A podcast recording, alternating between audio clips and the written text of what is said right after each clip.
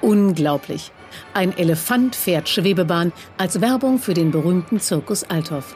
Kein Wunder, dass jede Menge Reporter mit an Bord waren, als Elefantendame Tuffy im Sommer 1950 in den Wagen buxiert wurde. Der Elefant, den Sie links unten ans Wupperufer gemalt sehen, markiert die Stelle, an der ihr das Gedränge zu bunt wurde.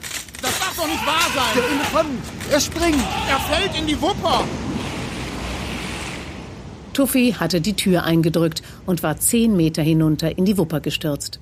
Wie durch ein Wunder bekam die Elefantenhaut dabei nur ein paar Schrammen am Hinterteil ab. Die hätte der Zirkusdirektor durchaus mit Pflaster aus der benachbarten, inzwischen geschlossenen Apotheke verarzten können. Und die hieß erstaunlicherweise vorher schon Elefantenapotheke.